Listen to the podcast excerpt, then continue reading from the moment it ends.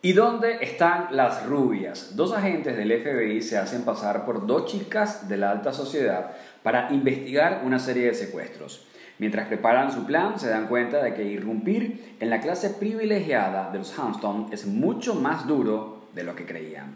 Año 2004. Dirección por parte de los hermanos Wayans. País de origen, Estados Unidos. Comedia. Lengua inglés. Duración 109 minutos. Bienvenidos, bienvenidas a Sucedió en un podcast.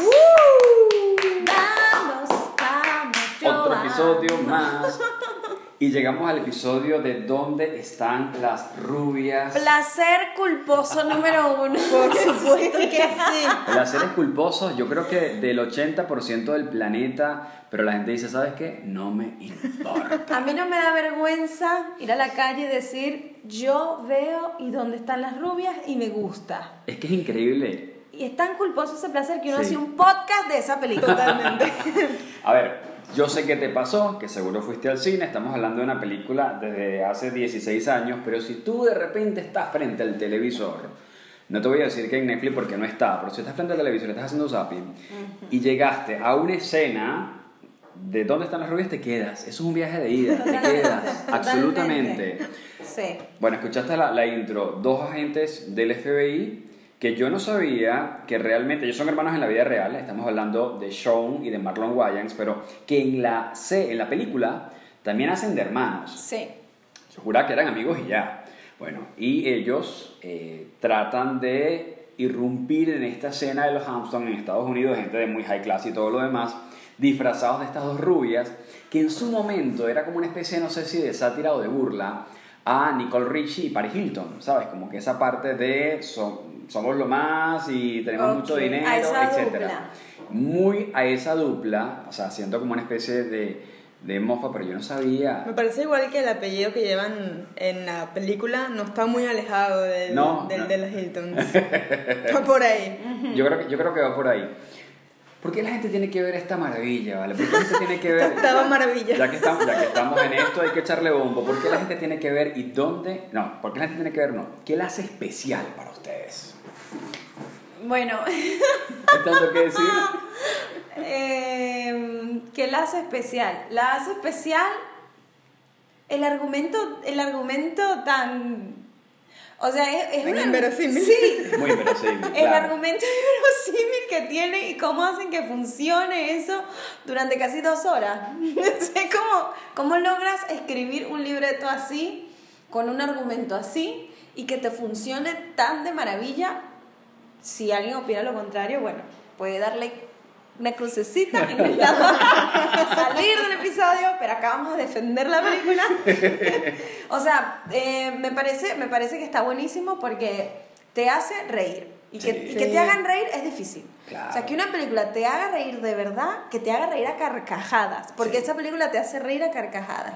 Tiene elementos, o sea, tiene todos los elementos que tú dices, sí, me da risa todo esto. Tiene hombres disfrazados de mujer, tiene, eh, o sea, yo no, no voy a ser racista ni nada, estamos hablando de cosas reales. Tiene un hombre de color, un afrodescendiente, musculoso, con, con grandísimo, con un corazón de marshmallow, o sea, que se enamora y se vuelve cursi. Eh, ¿Qué más tiene? Tiene mascotas, tiene rubias tontas, por así decirlo. O sea, tiene un montón de cosas que te dicen... Que no, funcionan. Sí, funcionan, funcionan y te dan risa y está muy bien. Sí, yo pienso que eso, o sea, el, el- como que lo principal de la película es el entretenimiento y así lo tiene que ver uno y con eso se tiene que quedar y gozarlo porque no tiene nada de malo. Eh, a mí me impacta también eh, todas, cómo tiene tantas escenas tan icónicas la película, porque son muchas y de repente Sí, fuera sí. una nada más y tú dices, bueno, que es que esta parte nada más es graciosilla. Honestamente, a mí como que poniendo este tipo de humor, yo no soy tan fan, pero de verdad, esta película tiene algo, tiene algo que, tal cual como dijiste al comienzo, cada vez que yo la pescaba por ahí en el televisor, no podía Se cambiar el canal. Y, y es como de las cosas que pasan. A ver, los hermanos Wayans, que son como 14 hermanos más o menos, eh, esos son como los Baldwin. Van ahí cabeza a cabeza a ver cuál es más numeroso. Pero los Wayans tienen esta parte de que son actores, pero también trabajan como productor. Uno de los hermanos, eh, que fue quien la dirigió, que fue Kenin, Kenin Ivory eh, eh, están trabajando en la película y dieron con, con ese punto de mezclar cosas que les funcionaron. Ellos antes hicieron Chiquito pero Peligroso y otras cosas que, bueno, normal.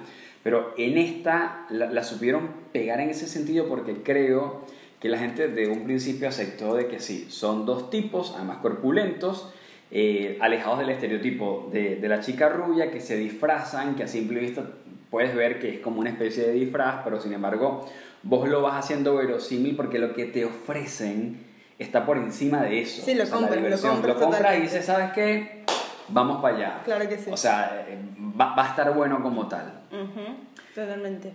De la película como tal, supongamos que están viendo escenas que pertenecen desde ya a la cultura pop, que la gente las identifica, ¿cuál creen que sea la más potente? Mira, yo vuelvo a ir primero porque si no Marichín me la va a quitar. Dale, Andrea, Andrea, Andrea, vamos. La de cuando van a la cita y por supuesto esta, no recuerdo bien el nombre o sea, del, del personaje que se hace pasar, uno de los hermanos, Me parece quiere, que es británico. Brittany, Brittany. quiere sacarse de encima a este hombre porque obviamente ya no quiere tener la cita con él y nada, intenta hacer todo lo que supuestamente no se debería hacer y una de las cosas que hace es precisamente ponerle esta canción súper melosa, súper girly y a su sorpresa, bueno nada, este acompañante no solo se la sabe, sino que es su canción favorita y la canta a todo pulmón y está demasiado feliz porque lo puede compartir con ella.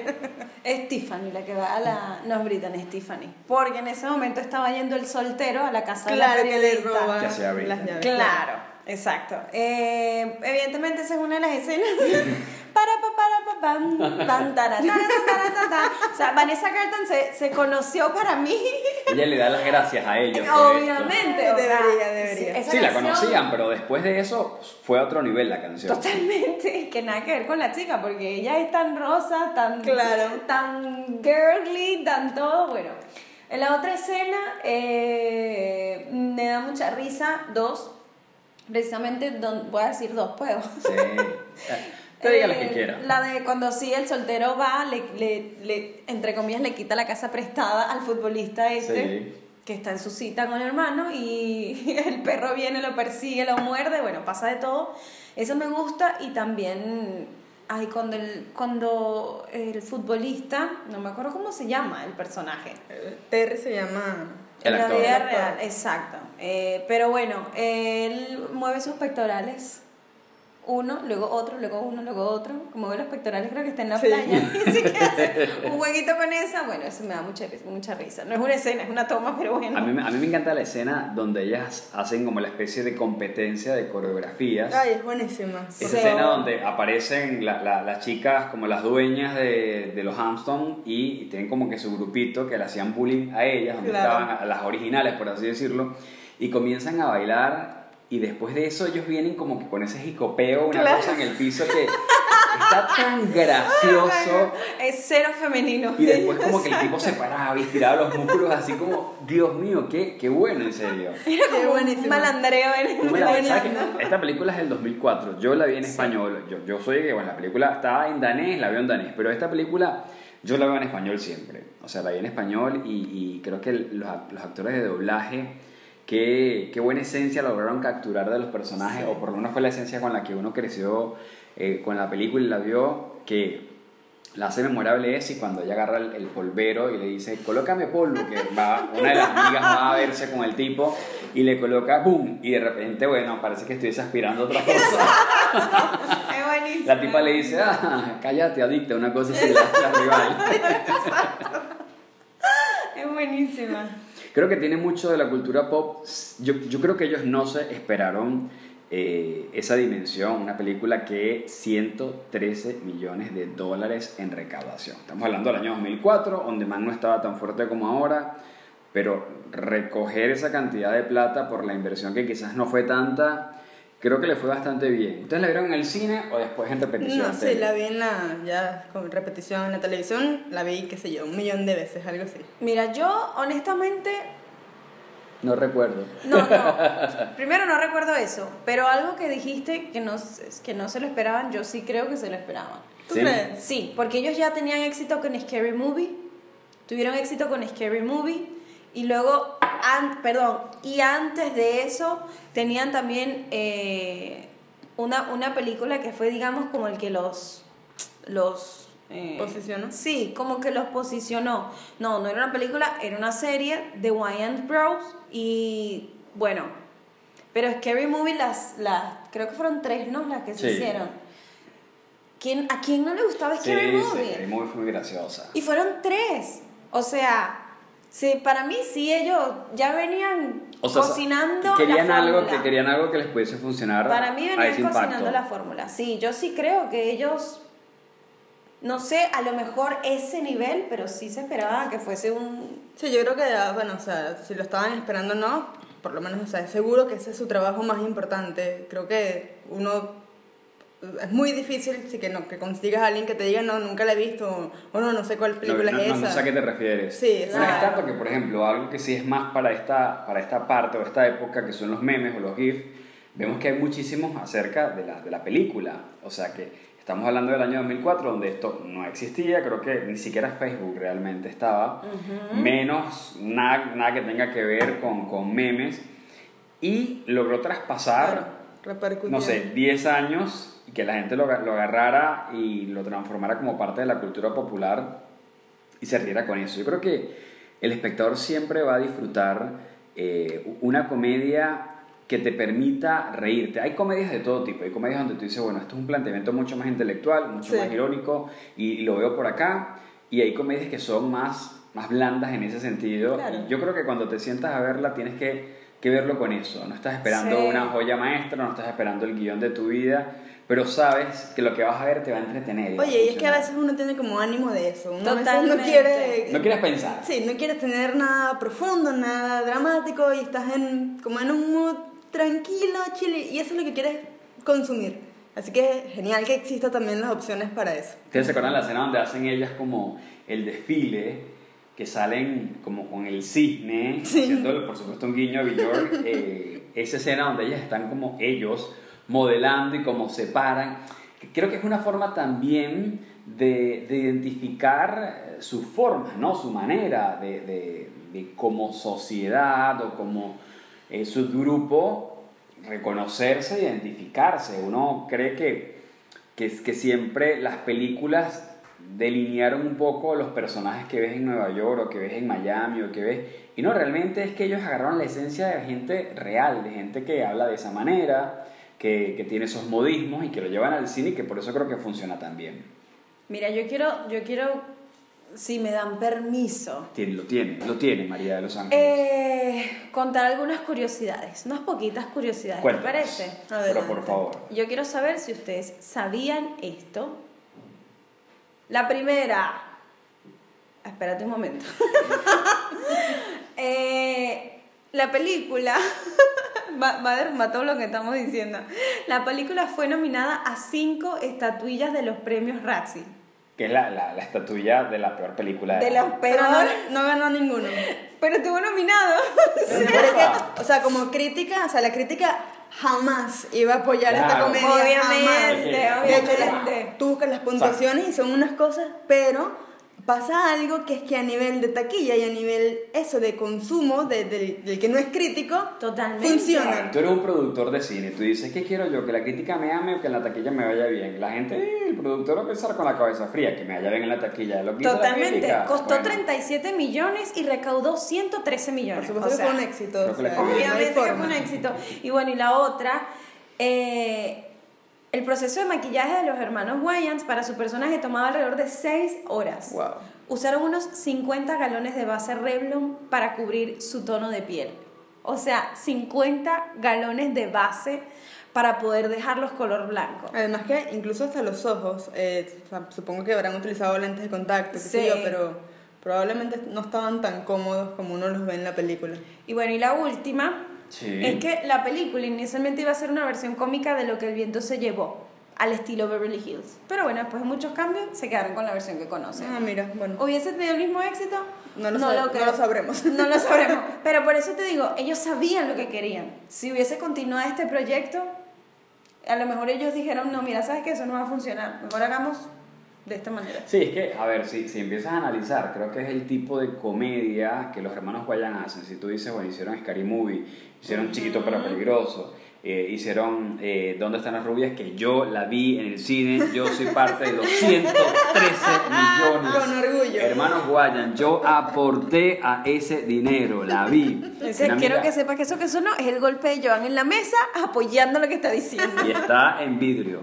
Acuerdo que una amiga me decía, tú si eres Nietzsche, ¿cómo? Y yo, no importa, yo sí la vi. Y yo la vi en el cine y pagué mi entrada y soy parte de los 113 millones. Mira la historia. Google dice que estoy en la historia. Así 113 es. millones de dólares en esa película. Así es. María, Andrea, ¿por qué la gente tiene que ver y dónde están las... Yo creo que ha sido evidente después de todo esto, pero ajá, si dice, mire, usted tiene que verla si no la ha visto, si eso, ha si eso no ha pasado, que va a ser raro, pero si no ha pasado, véala por... Primero, Andrea. bueno, gracias. Eh, no, honestamente, tienes que verla. Si quieres reírte hasta que te lloren los ojos y te duele la panza, por favor, ubica esta película y mírala. Cero prejuicio, cero estar esperando, no sé, una, como decían ahorita, una joya de la cinematografía. No. Es una película para que te sientes a relajarte, a olvidarte de lo que te pasó en el día, a olvidarte del estrés que te va a venir mañana y que disfrutes con un montón de cosas que te van a matar de la risa y que por eso tienes que verla. Sí, tal Muy cual, bien. tal cual por simple placer de entretenerte, de permitírtelo y de decir que está bien y de gozártelo y nada, de pasarla bien por lo menos por una hora y tanto, porque, vale, es importante también a veces uno desconectarse de esa forma y nada, reírse Sí. y disfrutarlo. Bueno, y si lo ves por televisión, esa hora y tanto se puede transformar en dos horas por esto de los cortes comerciales, pero nada, hay placeres culposos y creo que ¿y dónde están las rubias? es uno de esos placeres, así que si la topas por ahí bien, pero si no, si de repente dices, eh, la, la he visto al principio, la he visto por la mitad, la he visto casi terminando, tómate un día, vela desde el principio. eh, yo te digo, vela en español porque tiene otra cosa, pero también si te gusta verla en inglés, debe tener su, su caída. Sí, aparte que la voz de ellos debe ser buenísima. Sí, debe ser muy buena en inglés. Eh, disfrútatela igual, disfruta de este placer culposo y bueno, pásala bien y ríete bastante, que yo creo que con la película hay escenas memorables en las cuales te vas a reír hasta decir más no. Chicas, esto se acabó. De lo bueno poco, ¿eh? Así es. Bueno, eh, te agradecemos por quedarte hasta este minuto del podcast en Sucedió en un Podcast y por supuesto te esperamos en el próximo episodio. Invita a las personas a que puedan ver el podcast, recomiéndalo, descárgalo como quieras. Spotify lo hace posible también. Si de repente conoces a gente que le gusta las series de televisión, películas, pasarle este podcast y está buenísimo. Nos vemos en el próximo episodio. Beso. Chao.